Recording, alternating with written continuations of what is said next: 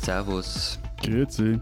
Und hallo, willkommen zur mittlerweile 164. Ausgabe unseres Transalpinen Podcasts mit Lenz Jakobsen, Politikredakteur bei Zeit Online in Berlin. Matthias Daum, Leiter der Schweizer Ausgabe der Zeit in Zürich. Und Florian Gasser, Leiter der Österreichseiten der Zeit in Wien.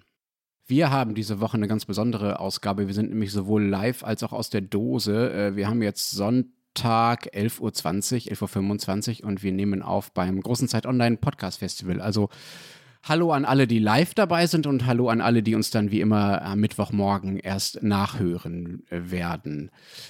Wir haben uns zwei Themen vorgenommen für diese Woche. Wir wollen zum einen reden über Wahlslogans. Äh, es gibt äh, im deutschen Bundestagswahlkampf die ersten Slogans der großen Parteien. Wir wollen darüber reden, was wir davon so halten und welche Rolle Slogans überhaupt in unseren äh, Ländern im politischen Wettkampf so spielen. Äh, es gibt da aus der Schweiz und aus Österreich auch ein paar äh, Beispiele, die natürlich wie immer lustiger sind als das, was Deutschland so an Slogans zu bieten hat. Und wir äh, wollen tatsächlich nochmal den Versuch unternehmen, uns Österreich erklären zu lassen. Und zwar diesmal nicht nur von unserem Mittelalterhistoriker Florian, sondern äh, von einem Stargast von Naida Los, die später zu uns äh, stoßen wird. Aber nun äh, lass uns äh, zum ersten Thema kommen. Und ich bin bereit, wenn ihr es seid. Nie gab es mehr zu tun. Aus Respekt vor deiner Zukunft, ja. Spinnt sie oder wie? Man ist es jetzt Kurzprosa? Also ihr seid zu spät, gerade nur, nur, dazu was, weil beim Bachmann-Preis werden jetzt gerade ähm, die Siegerinnen verkündet und ich verpasse das, weil ich einen Blödsinn machen muss. Aber was immer ihr da gemacht habt, es wäre zu schlecht. Was ist es? Ja, ich bin schon ein bisschen enttäuscht, dass du das nicht sofort erkannt hast, Florian. Das waren alles äh, Wahlkampfslogans aus dem anlaufenden Bundestagswahlkampf äh, in Deutschland. Und zwar von der FDP, von den Grünen und von der SPD. Vielleicht willst du mal raten, was von wem war? Nie gab es mehr zu tun. Klingt wie FDP, ähm, ähm, aus Respekt vor deiner Zukunft irgendwie nach Grüne, aber dann doch wieder etwas altbacken. Deshalb würde ich sagen, wahrscheinlich SPD. Aber danke übrigens, Lenz, dass du mir ausgerechnet dann den FDP-Slogan in den Mund gelegt hast. so viel zu deinen Klischees. Ich finde, das passt gut zum Schweizer, ja. Also du hast recht, Florian, äh, das äh, mit dem mehr zu tun ist von der FDP, das mit dem Respekt ist von der SPD und äh, für die Grünen bleibt dann noch das äh, bereit, wenn, wenn ihr es seid, was so ein bisschen nach Startschuss klingt. Ich musste ehrlich gesagt aber im Vorfeld dieser Sendung diese Slogans auch erst googeln und erst suchen. Das kann einerseits daran liegen, dass der Wahlkampf bei uns noch nicht so richtig losgegangen ist und die Wahlplakate größtenteils größtenteils noch nicht hängen und deshalb die Slogans noch nicht so bekannt sind. Das kann aber auch, und das wäre eher meiner Vermutung, auch daran liegen, dass die Parteien hier unglaublich oft die Slogans wechseln. Die SPD hat zum Beispiel 2017 mit dem dann ja auch irgendwie verwechselbaren Slogan geworben, Zeit für mehr Gerechtigkeit. Die Grünen haben damals ausgerufen, Zukunft wird aus dem Mut gemacht und ehrlich gesagt, ich kann das alles nicht mehr auseinanderhalten. Also da ist hier der, der Durchlauf des Slogans aus meiner Sicht zu hoch, auch einfach, als dass ich das einprägen könnte. Wobei Zukunft das Mut gemacht, das klingt irgendwie so nach einem Nena-Song, irgendwie, irgendwo, irgendwann oder so. Ich habe mir übrigens auch mich mal noch schlau gemacht für diesen Eurovision Slogan Contest. Wollte ich mal zuerst ein paar Evergreens aus der Schweiz hören? Bitte. Wir sind für mehr Freiheit und weniger Staat. Warum stört das gewisse Leute? Das könnte aber auch irgendwie der Text der Schweizer Hymne sein, oder? Aber ich tippe jetzt auch einfach mal auf FDP. Weißt du auch aus welchem Jahr? Irgendwann zwischen 1848 und heute. 79. Über 40 Jahre alt, wird gerne auch immer wieder mal aufgewerbt. Und den besten Slogan dieser Kampagne, finde ich, habe ich mir hinter mir aufgehängt. Sieht man den? Hier. Mhm. Andere reden, wir arbeiten. Jo, das war die Zeit, als Liberale nur selber gearbeitet haben und nicht das Kapital arbeiten haben lassen. Also demnach 1848. Jetzt hast du die liberalen Slogans erwähnt. Was haben denn die Sozialdemokraten und äh, die bei euch ja so wichtige SVP als Slogans so zu bieten? Das wird ja wahrscheinlich ein bisschen holzhammeriger noch sein, oder? Ja, also die, die, die SP, die hasiert seit Jahren mit dem Slogan für alle statt für wenige. Kann man machen. Und äh, den SVP-Slogan der vergangenen nationalen Wahlen, die waren im Herbst 19, den musste ich auch ernsthaft mal googeln. Der war frei und sicher, ich will's, ich wähl's. Bisschen fad wie gesagt, darum musste ich auch googeln und äh, weil es gab da schon ein paar Slogans, an die man sich doch noch erinnert. Zum Beispiel Schweizer wählen SVP, was im Umkehrschluss heißt, alle, die nicht SVP wählen, das sind keine Schweizer, was etwas seltsam ist oder nicht vereinbar mit dem hiesigen Wahlsystem. Oder der umstrittenste vermutlich Blocher stärken SVP wählen. Matthias, wir reden ja in unseren anderen 163 Folgen bisher immer mal wieder darüber, unter anderem, dass bei euch äh, Politik weniger zentralistisch organisiert ist äh, als in Deutschland und auch in äh, Österreich, äh, dass einzelne Personen nicht so wichtig sind, dass in Kantonen mehr Freiheit gelassen wird, äh, die Parteien ein bisschen mehr in den Hintergrund treten und so weiter. Wird bei euch äh, überhaupt zentral Wahlkampf gemacht? Wird bei euch überhaupt schweizweit das gleiche plakatiert oder plakatiert da jedes Kanton und jeder einzelne Politiker, was er will? Also es gibt nationale Kampagnen, es gibt auch äh, nationale Slogans für nationale Wahlen, aber klar, das wird dann auch wieder kantonal äh, zugeschnitten. Es wird vor allem auch zuerst mal noch in die einzelnen Landesteile, also Sprachregionen übersetzt und jede Kantonalpartei macht dann immer wieder mal auch das so, was sie gerade noch Lust hat für ihre jeweiligen Kandidatinnen und Kandidaten. Und auch deshalb war so dieser Blocher stärken SVP wählen, das war im Jahr 07. Das war auch eine Ungeheuerlichkeit eigentlich in der Schweiz. Also derartige Personalisierung auf nationaler Ebene auf eine Person. Und Blocher war zumal damals noch Bundesrat und Bundesräte äh, sollten sich eigentlich etwas zurückhalten in Wahlkämpfen. Also das war bisher ungesehen und auch äh, sehr umstritten. Und er lächelte da dann ja da auch so gönnerhaft von den Plakaten. Sache ging dann aber hinten raus, weil er wurde im Dezember 07 dann nicht mehr wiedergewählt oder beziehungsweise abgewählt als äh, Bundesrat. Das dann nicht vom Volk, sondern vom Parlament. Sind denn diese Slogans bei euch überhaupt wichtig? Also entscheiden die Wahlen oder ist das mehr so, dass es die halt gibt, wenn man irgendwas auf die Plakate draufschreiben muss? Ich glaube, sie wären schon wichtig, ähm, weil die richtig guten, die verfangen dann auch oder eben die, die, die äh, überdauern dann auch 40 Jahre, aber häufig sind sie, das wird bei euch aber ähnlich sein, sind die halt unendlich öde oder völlig sinnentleert. Also die FDP, die hat dann mal eine Phase, als sie mit dem Slogan aus Liebe zur Schweiz auftrat. Und äh, ich meine, das, das, das, mit dem könntest du auch entkoffinisierte Kapselkaffee verkaufen. Also irgendwas. Also äh, es ist bei uns ähnlich. Ich glaube sogar, dass bei uns die Wahlslogans noch wichtiger sind wie in der Schweiz. Ähm, sie werden eben teilweise dann auch zu geflügelten Wörtern. Also zum Beispiel, er ist für euch, weil sie gegen euch sind. Das war Jörg Heide in den 90ern. Und Norbert Hofer hat dann den Spruch 2016 im Bundespräsidentschaftswahlkampf mehr oder weniger recycelt und so plakatiert. Oder dann gibt es noch den Spruch, wer, wenn nicht er, das war Wolfgang Schüssel oder dann wieder Haider, er hat euch nicht belogen. Ähm, das hat dann natürlich, Gute naja, Idee. das hat dann natürlich dazu eingeladen, dieses Nicht zu überkleben auf den Plakaten, was eifrig getan worden ist. Und das, was es bei uns halt schon gibt, auch, das sind diese wirklich widerwärtigen Slogans, ähm, die bis heute im Gedächtnis sind. Also zum Beispiel Daham statt Islam oder Bumerin statt Muezzin oder. Stopp, Pummerin? Musst du übersetzen. Pummerin ist die Glocke vom Stephansdom. Ah, danke. Und dann gab es mal im Innsbrucker Gemeinderatswahlkampf, äh, das war eigentlich der Tiefpunkt, finde ich, Heimatliebe statt Marokkaner-Diebe.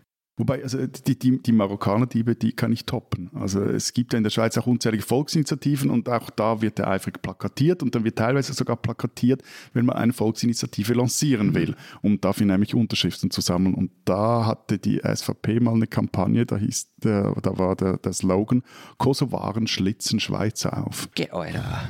Ja, da, dafür wurde dann der damalige SVP-Generalsekretär und seine Stellvertreterin auch äh, letztinstanzlich vom Bundesgericht wegen Rassendiskriminierung verurteilt.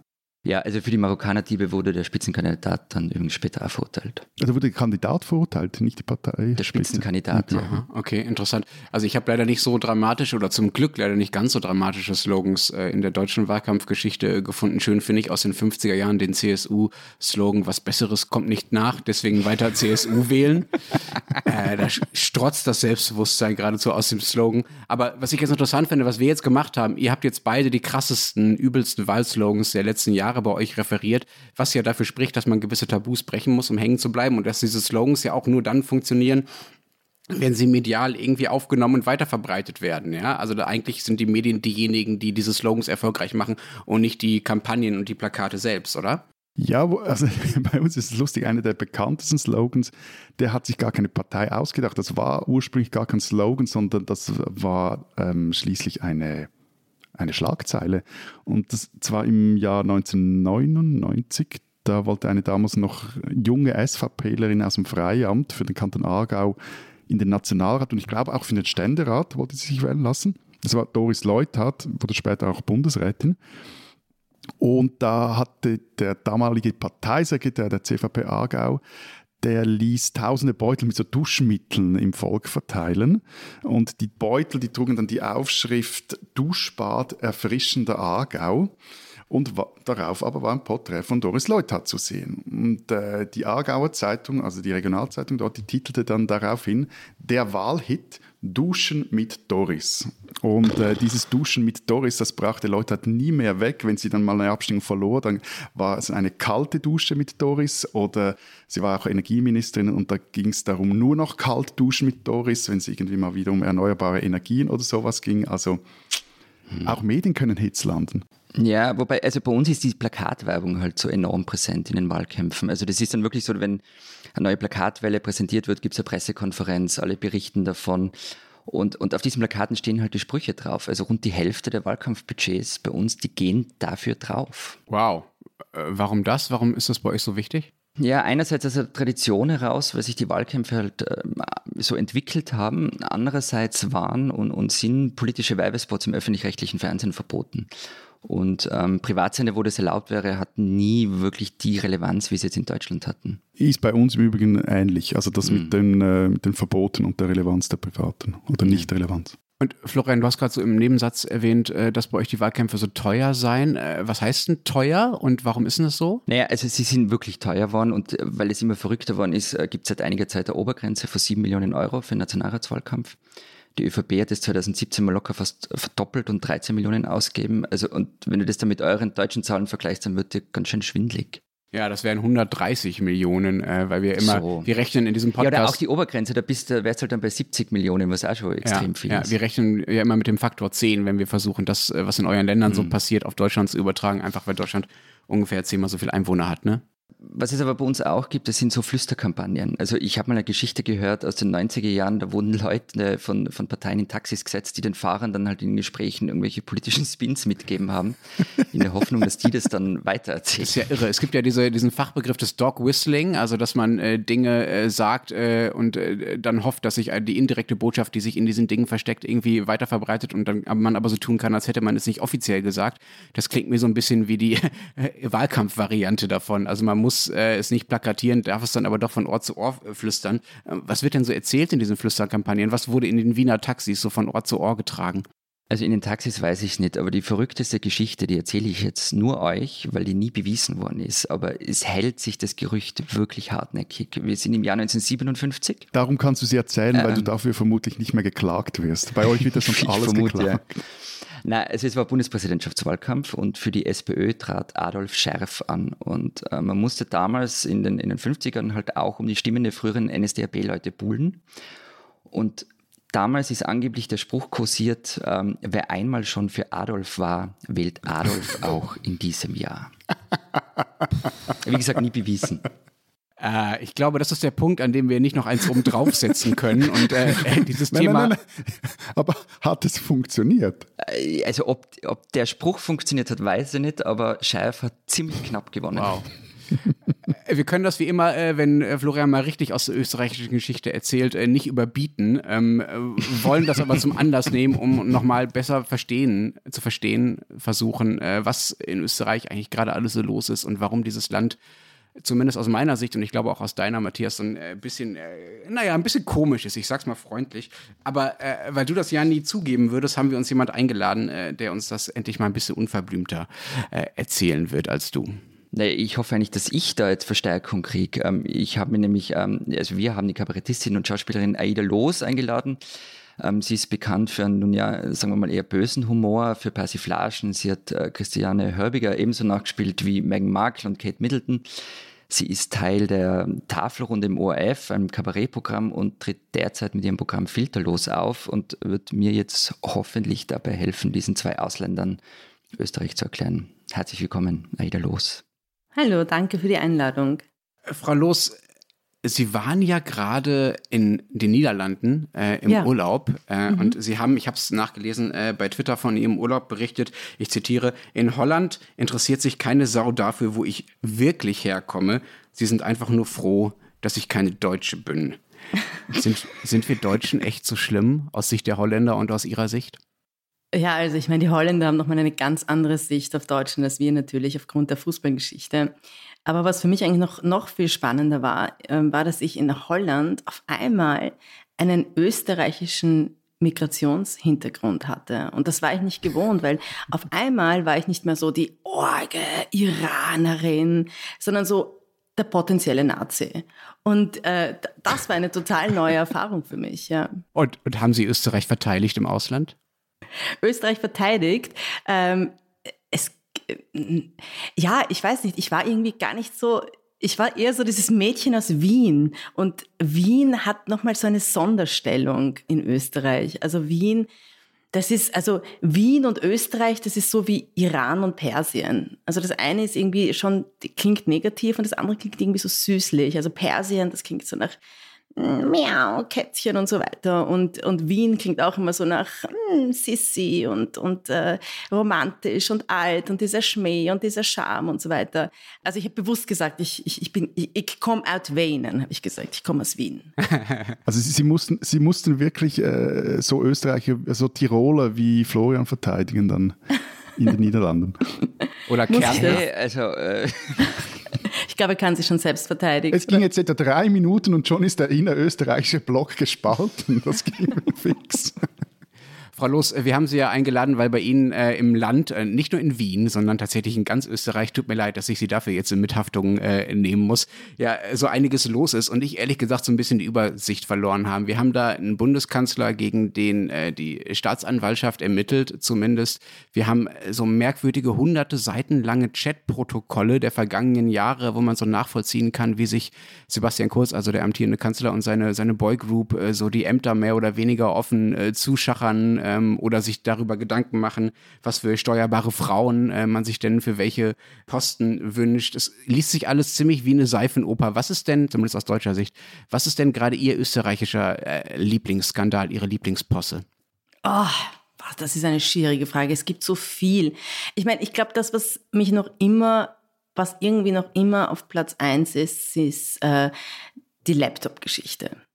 Also, dass der Gernot Blümel seine Frau da mit dem äh, Laptop am Spielplatz geschickt hat und sich dumm gestellt hat, weil ich meine, ganz ehrlich, jeder weiß. Die, die müssen Sie uns kurz erklären. Das, das muss man jetzt erklären. Ja, Florian ich, ja. Gasser, bitte übernehmen Sie, erklären Sie. Also es gab eine, eine freiwillige Nachschau der Polizei beim österreichischen Finanzminister Gernot Blümel und ähm, die ging in seine Wohnung und wollten dann das Laptop von ihm haben und er meinte, das Laptop sei gerade nicht da, weil seine Frau spazieren gegangen ist. Und ich meine, jede Frau weiß, also ich meine, ich gehe auch gerne am Spielplatz und ich nehme halt mit Äpfeln und Kekse und Blümels Frau nimmt halt mit ein Apple und Cookies. Also das ist. Vielleicht hat sie einen Fitness-Tracker da drauf. Also dieser Generalverdacht finde ich jetzt ein bisschen ja. übertrieben. Ja, und die Beidel-Fotos stehen natürlich auch ganz oben. Also die 2700 Fotos da auf Thomas Schmidts Handy. Muss man auch erklären, wer Thomas Schmidt ist. Aber ähm, ja, also das sind halt auch so Thomas Schmidt ist einer aus dieser Boygroup, ne? Also Vorsitzender einer, einer staatlichen Holding. Genau, ist einer, ein, ein Backstreet Boy, kann man sagen. Und was für Fotos? Ja, der hatte 2700 Dickpics auf seinem äh, Diensthandy. Das man, die hat man ihm nachweisen können. Und das sind halt so Sachen, sind so kleine Skandelchen. Ja, man, man wundert sich eigentlich nur. Und am Anfang macht man doch irgendwie so Scherze drüber. Aber irgendwie, ich habe mir jetzt in letzter, ich habe mir vor kurzem hab ich mir gedacht, nein, ich, ich werde keine, ich werde keine Witze mehr machen über solche Menschen wie Thomas Schmidt oder Gernot Blümel, weil es ist ja eigentlich voll die Verschwendung meiner Lebenszeit ja, und ja auch meines Zornes, meines wertvollen Zornes. Sie meinen, weil die sich von selbst, von selbst, von selbst demaskieren quasi, weil sie selber schon so lustig sind. Ja, genau, ja, was, äh, genau, ja, ja. Also ich meine, man, man, kommt auf die Welt, ist, wenn man Glück hat, durchschnittlich 83 Jahre ist man da und dann ist man eh wieder weg. Und ich finde, in diesen 83 Jahren sollte man möglichst viel Persisch essen und möglichst wenig Witze machen über so Menschen wie Thomas Schmidt oder Gernot Blümel. Jetzt werde ich auch oft gefragt in, in Interviews, was ist so Ihre Grenze des Humors? Also was ist Ihnen auch schon zu... oh, Ja, genau das ist meine Grenze. Thomas Schmidt ist meine Grenze. Dafür ist mir mein Zorn zu wertvoll. Also für mein Verständnis, Thomas Schmidt ist, dass dessen Job jetzt in der NZZ ausgeschrieben wurde, oder Florian? Ja, ganz genau, der neue ÖBAG-Chef. Also der alte ÖBAG-Chef und der neue ÖBAG-Chef ist jetzt ausgeschrieben. Äh, für alle Nicht-Insider in der Alpen- und österreichischen Politik, das ist eine staatliche Holding, die unter anderem äh, den ähm, österreichischen staatlichen Mineralölkonzern mitkontrolliert. Florian, du korrigierst mich, wenn ich Fehler mache. Ne? Also für sehr viel, sehr viel Geld verantwortlich ist. Und Thomas Schmidt ist einer derjenigen, der da die Skandale an der Backe hat und äh, das Ding lange geleitet hat. Äh, nun gibt es ja, Frau Los, Sie haben es gerade schon angesprochen, äh, ganze Gruppen in der österreichischen Gesellschaft, die ja aber anders als Sie noch äh, mit voller Wucht auf Kurz äh, und auf seine Leute draufhauen, sei es mit Humor oder sei es auch einfach nur mit, äh, mit Wut und die ja auch milieutechnisch sehr weit davon entfernt sind. Die haben ja auch diese Spaltung in Wien und Restösterreich schon angesprochen. Das ist auch bei uns im Podcast äh, ja oft Thema. Und ich frage mich immer, ob das daran liegt, dass das äh, Land tatsächlich polarisierter ist, also dass das Ausdruck einer tatsächlichen politischen, inhaltlichen Spaltung ist, um es mal ganz ernst auszudrücken. Wir sind ja hier schließlich dann doch ab und zu im Politik-Podcast oder ob das auch sagen wir mal, einer Lust der Österreicher, unterstelle ich jetzt mal, auch das wieder ein Klischee sicherlich, ähm, einer Lust der Österreicher geschuldet ist, über die Herrschenden auch in einem größeren Ausmaß zu spotten, als das vielleicht in anderen Ländern der Fall ist. Also könnte es überhaupt eine Regierung geben, die in Wien nicht komplett durchfallen würde, ja, oder in bestimmten Milieus nicht komplett durchfallen würde? Wie stark ist tatsächlich die Polarisierung und was ist eher so österreichischer Schmäh daran? ja, also ich meine, ich glaube, die Österreicherinnen und Österreicher haben einen besonderen Faible für so die kleine Katastrophe. Also wir lieben die kleine Katastrophe. Damit meinen Sie, die, meinen Sie jetzt die Dickpics oder die, äh, das Postengeschacher? Ja, zum Beispiel, ja. Das ist, also, das, ist, das ist gefundenes Fressen für uns. Und ähm, ich meine, mit echten Entsetzen hat das natürlich wenig zu tun. Ja, aber, aber und weil Sie den österreichischen Schmäh an, angesprochen haben und diese kleine Katastrophe, die hängt auch immer damit zusammen, dass wir lieben ein bisschen so das Grindige auch. Ja. Also wir, wir grausen uns gerne bis zur Glückseligkeit. Und ich glaube, dass das mitunter ein großer Grund ist, warum dann gerne hingehaut wird. Weil ich meine, echte Tragödien sind das ja nicht. Ja. Und, und echte Tragödien werden ja dann auch wieder verniedlicht hierzulande. Also ein Schlaganfall ist zum Beispiel ein Schlagerl bei uns und ein Herzinfarkt ist ein Herzkasperl. Aber so diese kleinen Katastrophen, ja, da ringen wir dann um Mitgefühl und sind dann doch gefangen in unserer Begeisterung für, für diese kleine Katastrophe. Das heißt, es wird alles so ein bisschen gleich gemacht, wenn ich da nochmal nach, nachgreifen darf. Ja, also einerseits das Kleine wird, äh, da ringt man um Mitgefühl, wie Sie gesagt haben, aber die wirklich großen Sachen werden dann so auf das, auf das gleiche Level runter verniedlicht quasi, ja. Richtig. Sodass dann ja, auch genau. die Unabhängigkeit der Justiz ist dann auch nur so ein Skandälchen, ne? Also das, was genau, Sebastian ja. Kurz gerade der österreichischen Justiz vorwirft, nämlich zu parteiisch zu sein. Richtig. Das geht dann auch so unter. Ja, also die großen Katastrophen, das haben Sie schon gesagt, die werden mit den kleinen Katastrophen äh, dann irgendwie angepasst. Also sie, sie zählen dann eigentlich genau das Gleiche, obwohl obwohl da natürlich ein, ein krasser Unterschied drin ist, ja. Aber, aber Frau Loos, Sie haben gesagt, Sie sind in die Zeit zu schade, äh, auch um, um Witze drüber zu machen. Sie haben aber vor kurzem mal geschrieben, dass Sie von Sebastian Kurz geträumt haben.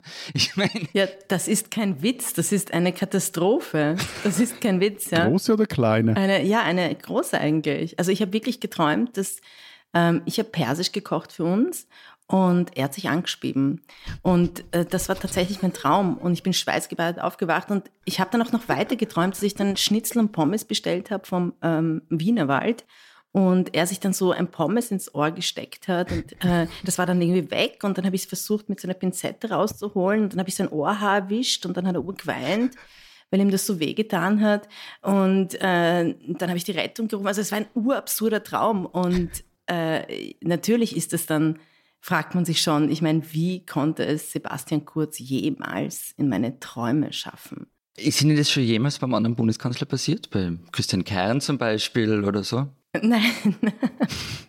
Nicht, dass ich wüsste. Ich habe, oh ja, ich habe einmal. Haben Sie Wolfgang Schüssel schon mal einen Pommes aus dem Ohr gezogen? da war ich noch zu jung, glaube ich, bei Wolfgang Schüssel, um von ihm, ihm, ihm zu träumen. Aber ich habe tatsächlich auch einmal von Strache geträumt, als ich Philippa Strache parodiert habe. Ähm, seine Frau. Und da habe ich tatsächlich auch auf diesen äh, Werbeslogan, den Sie vorhin angesprochen haben, nämlich Daham statt Islam, habe ich Bezug genommen. Das konnte ich mich verkneifen. Da habe ich dann als Philippa Strache gesagt, äh, dessen Mann ja dann der Strache zurückgetreten ist und, und zu Hause war und äh, wahrscheinlich sehr traurig war deswegen, habe ich dann in ihrer Stimme gesagt, Islam und Daham. Also so, Karma is a bitch. Das führt mich zur Frage, wie geht es einem Hund? Weiß man da was dazu? Weil Florian hat irgendwann mal begonnen, mir nicht keine äh, Fragen mehr über Straches Hund zu beantworten. Man muss dazu erklären, äh, Matthias ist besessen vom Hund der Familie Strache und fragt mich seit vom Ibiza Hund? eigentlich danach. Ich habe kein, ich wusste nicht mal, dass die einen Hund haben. Matthias, hast du schon mal von Hund von, von Herrn Strache geträumt eigentlich? Nein, ich, ich bringe eigentlich jetzt vor allem dieses, dieses äh, Bild mit der Pommes im Ohr von, von, von Kurz einfach nicht mehr weg. Das ist, das ist eher mein Problem, weil mich auch wie die Pommes dort reinkommt. Ja, er hat es reingesteckt. So. Aber ich habe übrigens meiner Mutter erzählt, dass ich heute bei diesem Podcast bin und ein bisschen über Österreich lästern werde. Und sie hat gesagt, ich soll mich zurückhalten. Und, äh, und dann habe ich sie gefragt. Das was, ist jetzt die Zurückhaltung. Ja, das ist ja, das ist eigentlich, das ist Handbremse, was ich gerade mache. Ich, ich reiß mich zusammen. Das ist das Sonntagvormittag-Programm, so Frühshoppen, Transalpine. Ja, genau, ja. Also je später der Abend.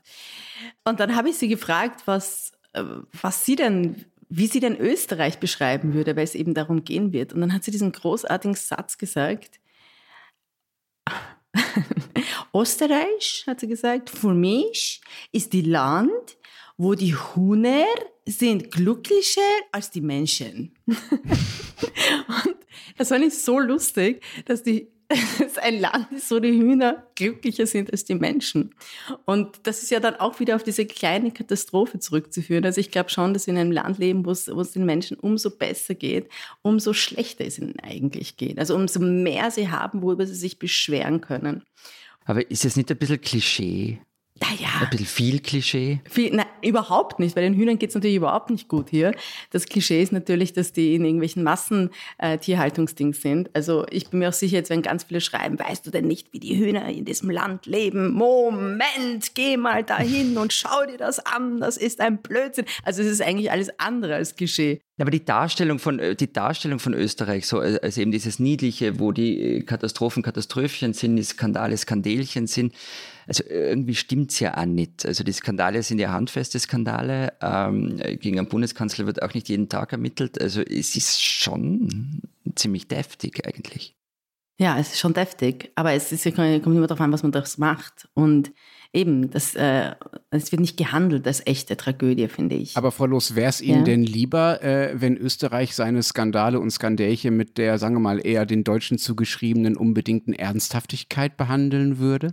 Also wenn sowohl äh, die kleinen äh, Skandälchen, also sowohl die Dickpics als auch die äh, Diskussion darum, ob die österreichische Justiz unabhängig ist oder nicht, mit der gleichen Ernsthaftigkeit geführt würde, statt mit dem gleichen Schmäh? Also ich glaube, äh, es wäre mir schon, natürlich, es wäre halt aufrichtiger in jedem Fall und ehrlicher und, und äh, sinnvoller natürlich auch. Aber ich glaube, dass das einfach nicht geht. Also ich glaube, dass wir nicht dieses Zeug dazu haben, so damit umzugehen. Ja? Und das ist ja auch dieses das ist ja auch diese Stellung von Österreich. Wenn man sich jetzt einfach diese drei Länder anschaut, ja, Österreich, Deutschland, Schweiz, weil Österreich hat halt einfach nicht so diesen Thronfolgerbonus ja, des, des großen Bruders Deutschland und aber auch nicht so diesen Niedlichkeitsfaktor des ähm, Nesthäkchens Schweiz. Ja, also bleibt es ja immer gefangen in seiner verhaltensauffälligen Rolle des, äh, des Sandwich-Kindes, das ja auch immer glaubt, man schuldet ihm was. Und ich glaube, wenn man in dieser Rolle festgefangen ist, dann kann man gar nicht so rational äh, agieren, wie es jetzt Deutschland könnte. Ja? Und es ist ja auch oft so, und ich meine, ich weiß, wovon ich rede, ich bin selber ein Sandwich-Kind, dass das ja meistens dann auch die sind, die sich irgendeinen gewissen Humor angeeignet haben, um über ihr Elend irgendwie hinweg lachen zu können. Und das ist, das ist halt nun mal der Schmäh. Und ich glaube, dass Österreich, selbst wenn es wollte, gar, nicht mit dieser konsequenten Ernsthaftigkeit einfach Sachen äh, bearbeiten könnte ich bin ja der, der, der, Gesangsbeauftragte in diesem Podcast und ich habe mir da ihr Lied Let's Make Österreich wieder great angehört. Da ist dann zum Beispiel, Österreich muss wieder groß werden und die Minderwertigkeitskomplexe loswerden. Also das heißt, Österreich leidet immer noch darunter, dass es mal groß und wichtig war und heute klein oder im Sandwich, wie Sie jetzt gesagt haben, und äh, hat nicht mehr so wichtig. Ja. Das hast du nett gesagt übrigens, das ist nicht mehr so. Äh, äh, Sonntagmorgen, sagen, Sonntagmorgenstimmung. Nach dem Religionspodcast noch so etwas, dieses äh, christliche Mitgefühl weitertreiben lassen. Ich muss sagen, es ist äh, falsch zitiert worden. Es sind nicht, also es geht so, Österreich muss wieder groß werden. Und ach so, nein, es ist eh richtig zitiert worden. Und die Minderwertigkeitskomplexe loswerden. Ja, genau, das ist, äh, das ist halt schon ein Thema. Ja, ich glaube, dass hier ganz viel ganz anders laufen würde, wenn wenn halt nicht so viel aus einem Minderwertigkeitskomplex tatsächlich. Äh, ja, aber, aber in dem ja. Lied gibt es ja, die, gibt's ja eine Zeile, ähm, wo es um das Verhältnis zu Deutschland geht mhm. und ähm, da erklären sie, dass wir, ähm, also wir Österreicher Berlin und Dresden mit Schwedenbomben äh, platt machen werden. also das ist schon dieses... Stopp, dieses stopp, ihr müsst einmal, einfach um Missverständnisse zu vermeiden, bitte einmal genau beschreiben, was Schwedenbomben sind. Eine Süßspeise. Schwedenbomben, ja, äh, ja, das sind so klein und äh, die sind mit Schaum gefüllt und mit Schokolade überzogen. Und dann gibt's die glatten nur mit Schokolade und dann gibt's welche mit Kokosstreusel noch drauf. Ich mag die mit Kokosliebe zum Beispiel. Aber da gehen die Meinungen auseinander. Florian, was äh, mundet dir, Ihnen besser? Die ohne Streusel. Die ohne Streusel. Ja, mhm. da müssen wir, wir wären perfekte Schoko. Wir könnten uns da so, so eine teilen, ja, genau, ja. so eine Packung. Ihr wollt also, ihr wollt im Prinzip äh, Leipzig mit Wattebäuschen, mit gezuckerten Wattebäuschen bombardieren, ja? Naja, ich meine, in dem Lied, also das ist ja der Lieblingssatz der Österreicher, das ist jetzt schon aus dem Zusammenhang gegriffen. Aber es geht. Es ist jetzt wirklich aus dem Zusammenhang. Nein, es ist natürlich ein total satirisches Lied, was in, in den Augen passieren müsste, damit Österreich einfach wieder groß wird. Und es ist natürlich auch angelehnt an den äh, Trump-Saga Let's Make America Great Again. Und dann habe ich mir halt überlegt, was, äh, was das für Österreich bedeuten würde. Und da sind halt so, so Lines auch drinnen wie, wir werden Schopron annektieren und äh, wie werden Schopron annektiert, in Kaorle einmarschieren und Nordafrika nehmen wir gleich dazu. Und dann ist eben auch, wir, werden, wir, werden, wir machen Dresden und Berlin bis zur Schwedenbomben hin. Und wir bauen eine Wall aus Mannerschnitten und so weiter. Also es ist alles absurd natürlich, ja. Aber äh, das ist natürlich schon, schon auf das zurückzuführen, auf das Problemchen, das äh, natürlich die Österreicher haben, ja. Oder halt, das ist jetzt auch, natürlich haben nicht alle Welches Problem haben wir denn? Naja, dass wir uns halt immer kleiner fühlen als, also, als, als die Deutschen. Das und da zieht ihr euch an Süßspeisen ja, hoch. Also weil wir haben ja keine Bomben, ja. Also wir haben nur Schwedenbomben. Das ist das, womit wir dienen können. Das ist, das ist unsere, ja, unser ja, Heer. Österreichische Neutralität und so. Mhm. ja. Mhm. Sie sind ja in Österreich äh, berühmt berüchtigt äh, für Ihre äh, Promi-Persiflagen. Äh, gibt es, sagen wir mal, etwas ähm, spezifisch Österreichisches, in das Sie sich eingrooven müssen, äh, wenn Sie Österreicher äh, nachmachen, anders als wenn Sie zum Beispiel äh, Angela Merkel oder Olaf Scholz, also eher ja, anders gelagerte deutsche Politiker nachmachen müssten? Wie macht man, wie trifft man den österreichischen Sound? Ich glaube, gerade bei, bei solchen Beispielen jetzt, ähm, Merkel oder so, ich glaube, dass die urschwer eigentlich jetzt für mich zum, zu parodieren wäre, weil sie auf so eine gruselige Art perfekt ist. Und da ist mir jetzt zum Beispiel ein Hörbiger oder die Stenzel oder wer auch immer viel lieber, weil die sind genau das Gegenteil. Also die sind auf so eine perfekte Art gruselig.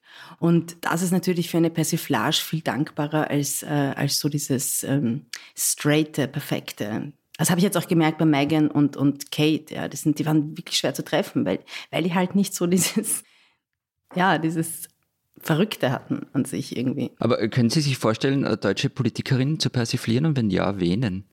Also Merkel ist es mal nicht, einfach aus dem Grund, weil es schon so viele Merkel-Parodistinnen gibt. Ich würde mir irgendeine äh, vorknöpfen, die, ähm, die einen Sprachfehler hat und Nein. nicht so. Das ist zum Beispiel eine Rücksichtslosigkeit, äh, die sich Deutsche wahrscheinlich gar nicht erlauben würden, exakt auf die zu gehen, die den Sprachfehler schon haben, ja?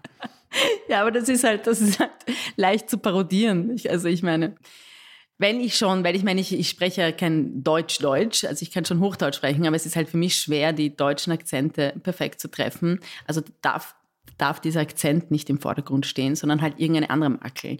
Und das wäre, ähm, das wäre dann ein Sprachfehler oder irgendwie irgendwas, keine Ahnung, optisch Orges oder so. Meine Mutter übrigens, die hat mich angerufen und hat gesagt, Aida, deine Merkel-Parodie geht durch die Decke. Also, Merkel, ne, die, die, heißt Megan. Und sie hat gesagt, ja, aber mit Nachnamen, sie heißt Merkel. und das habe ich dann gepostet und dann haben ganz viele drauf geschrieben, ah, ich habe jetzt geglaubt, du hast eine Merkel-Parodie gemacht. Also, nein, das ist die Markel, Meghan Markle. ja. Gibt es denn äh, jemanden, den Sie am liebsten persiflieren? Muss man überhaupt die Leute, äh, die man persifliert, muss man die mögen? Also im besten Fall hat man eine gewisse Hassliebe zu den Menschen, die man parodiert. Also quasi den österreichischen Grundzustand. Genau, ja. ja. Das ist der Grundzustand, den äh, und aber ich finde, ich finde, ich finde auch das Konzept Hassliebe eigentlich geil, weil ich meine, es ist das Beste aus beiden Welten. Ich finde das nicht so schlimm eigentlich. Also nur Hass ist ja niemals so intensiv wie eine Hassliebe. Nur Liebe auch nicht. Und so ist es auch bei den Parodien. Also ich muss sie schon für irgendwas hassen, was sie gesagt hat oder getan hat. Und gleichzeitig muss ich aber irgendwas an ihr lieben, weil ich, weil ich merke, dass, das, dass ich das auch in mir trage. Nur Hass geht auch, äh, ist aber ziemlich anstrengend. Und nur Liebe geht gar nicht. Also da bin ich dann einfach zu blockiert. Das, das geht einfach nicht. Da bin ich auch dann nicht kritisch genug. Da müssen wir trotzdem fragen, was und Meghan Markle tragen sie in sich? Ich finde, Meghan Markle hat äh, sehr viele Punkte angesprochen, die ich sehr klug fand von ihr. Und ähm, also zum Beispiel. In diesem Oprah-Interview. In diesem Oprah-Interview, mhm. ja. Also, dass sie einfach auch Depressionen äh, so einen Raum gegeben hat in, in Zeiten der Pandemie und äh, Selbstmordgedanken angesprochen hat. Und auch, was ich noch viel kluger fand, ist, dass sie einfach Probleme angesprochen hat, die Menschen, die in interracial Beziehungen sind. Und es sind ja mittlerweile sehr viele. Also ich bin ja auch in einer interracial Beziehung, bin mit, meinem, mit einem Österreicher verheiratet. Und äh, äh, dass sie die angesprochen hat. Also ich, ich finde sehr viel, was sie gemacht hat, mutig. Ja. Ich finde andere Sachen wieder lächerlich, aber das finde ich äh, sehr mutig von ihr. Und vor allem, es war halt einfach optisch naheliegend. Also es ist jetzt eine Meghan Markle optisch hinzukriegen, ist natürlich viel leichter als jetzt eine Herbiger hinzukriegen oder, oder eine Kate auch. Das war einfach aufgelegt. Bei Christiane Hörbiger mussten sie ja dieses ähm, großbürgerliche mit Schönbrunner Deutsch ähm, ähm, nachmachen, inklusive dem Vokabular, das irgendwie dazugehört und es zu überhöhen.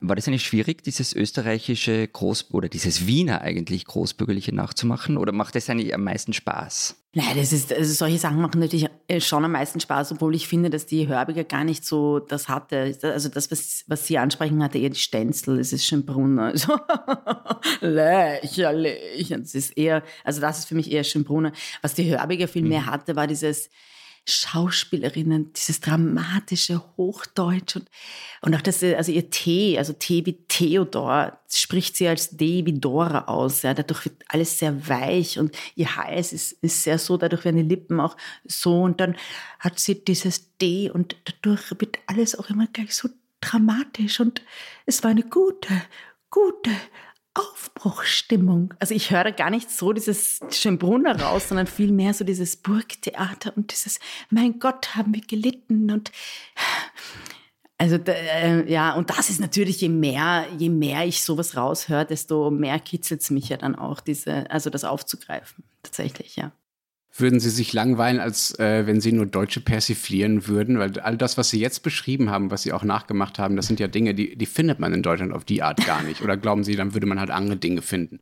Also das habe ich ja eben vorhin angesprochen. Ich glaube, ich würde mich tatsächlich langweilen, weil die Deutschen im Vergleich eben genau umgekehrt einfach auf, auf so eine gruselige Art perfekt sind. Und hier ist man auf eine perfekte Art gruselig. Also eine, äh, zum Beispiel eine Hörbiger oder eine Stenzel oder eine Basilakos. Das sind ja alles äh, ganz abstrakte Figuren auch. Und äh, ich weiß nicht, ich habe ich hab vor kurzem eine Casting-Anfrage bekommen, da hätte ich deutsche It-Girls, habe ich da parodiert, ein paar.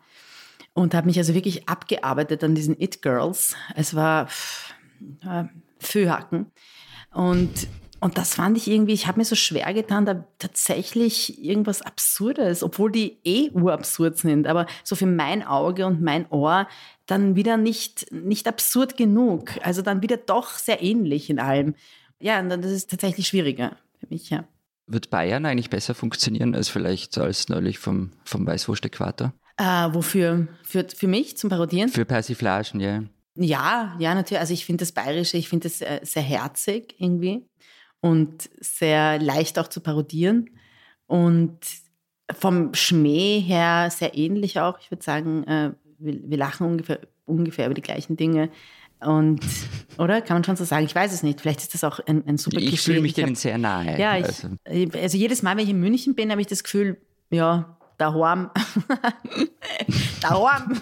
Und äh, ja, ich glaube schon, dass das gut funktionieren wird. Aber ich finde zum Beispiel auch, dass, dass Berlin und Wien dass das voll passt. Also das ist voll das Dream-Team, finde ich. Also diese Berliner Schnauze und, und so der Wiener Schmäh, ich finde, die harmonieren extrem gut miteinander. Ja, wir haben 163 Folgen, die das Gegenteil beweisen. Ja. also meine Erfahrung zumindest, ja. Ja, wobei, Lenz, du bist Kapelliner und ich bin Kaviner, also vielleicht liegt es daran. Äh, das stimmt, wir sind nicht der echte Stoff sozusagen. Mhm. Ja, da müssten wir hier mal Platz machen äh, für die echte Schnauze und das echte Schmäh. Äh, Frau Los, wir haben in Ihrer Biografie äh, noch eine Sache gefunden, äh, die wir zum Abschluss gerne noch ansprechen würden. Und zwar haben Sie mal Hotelmanagement studiert, richtig? Ja, ja, ja äh, wir haben hier so einen Hobby-Tourismusdirektor äh, bei uns in der Runde, oh. Florian, der sich immer mal wieder als, als Verteidiger der österreichischen Hoteliers aufspielt. Wenn Matthias und ich mal wieder. Also, na, ernsthaft, das ist so ein. Frag mal äh, Tiroler Hoteliers nach mir. Ähm, also. Äh, Matthias und ich äh, dreschen äh, jedenfalls immer mal wieder auf österreichische hm. Tourismusindustrie ein, weil sie ja doch einen, sagen wir mal, einen sehr massiven Einfluss hat auf Politik und doch sehr genaue Vorstellungen davon, was so alles zu ihren Gunsten passieren sollte oder nicht. Frau Loos, warum haben Sie denn aus dieser, aus dieser vielversprechenden Branche herausgewechselt und würden Sie unserem Kollegen Gasser empfehlen, wieder hineinzuwechseln? Lässt sich noch Geld machen im österreichischen Hotels? Äh, ich meine, wenn man jetzt auf die letzten eineinhalb Jahre zurückblickt, würde ich sagen, klares Nein. Und ich muss auch sagen, ich hatte eigentlich gar nicht so eine Leidenschaft für den Tourismus, sondern eher so für die Gastronomie. Also ich habe dann auch äh, Restaurants geleitet und, und äh, Rezepte entwickelt und solche Sachen. Die Schwedenbomben und so. Ja, ja. Die Schwedenbomben und die Mannerschnitten und will ich im Rat? Ne? Ich meine, wie es schon heißt, wer nichts wird, wird, wird. Also, ja, Gasser. Überlegen Sie sich das gut. Na danke. Ich glaube, dieses Schlusswort ja. können wir nicht überbieten. Also Florian, such dir einen neuen Job. Äh, wir gucken dann, mit wem wir nächste Woche weitermachen. Äh, Frau Loos, äh, vielen Dank, dass Sie da waren. Wir haben, glaube ich, unsere Zeit gut gefüllt. wenn ich keinen Anruf aus der Regie kriege, dem mir sagt, dass ich noch weiter plaudern soll, dann beende ich jetzt einfach mal diesen Podcast hier. Wir hören uns nächste Woche wieder wenn Sie diesen Podcast aus der Konserve hören, wenn Sie ihn live hören und beim Podcast Festival dabei sind, äh, dann bleiben Sie einfach dran. Hier kommen jetzt äh, unsere etwas seriöseren Kollegen ähm, vom Politik-Podcast, das Politikteil. Es wird eine äh, Weltreise geben, äh, soweit ich weiß. Also Ihnen viel Spaß damit. Wir hören uns nächste Woche wieder. Bis dahin sagen wir. Vielen Dank. Adieu. Rodafes. Und tschüss.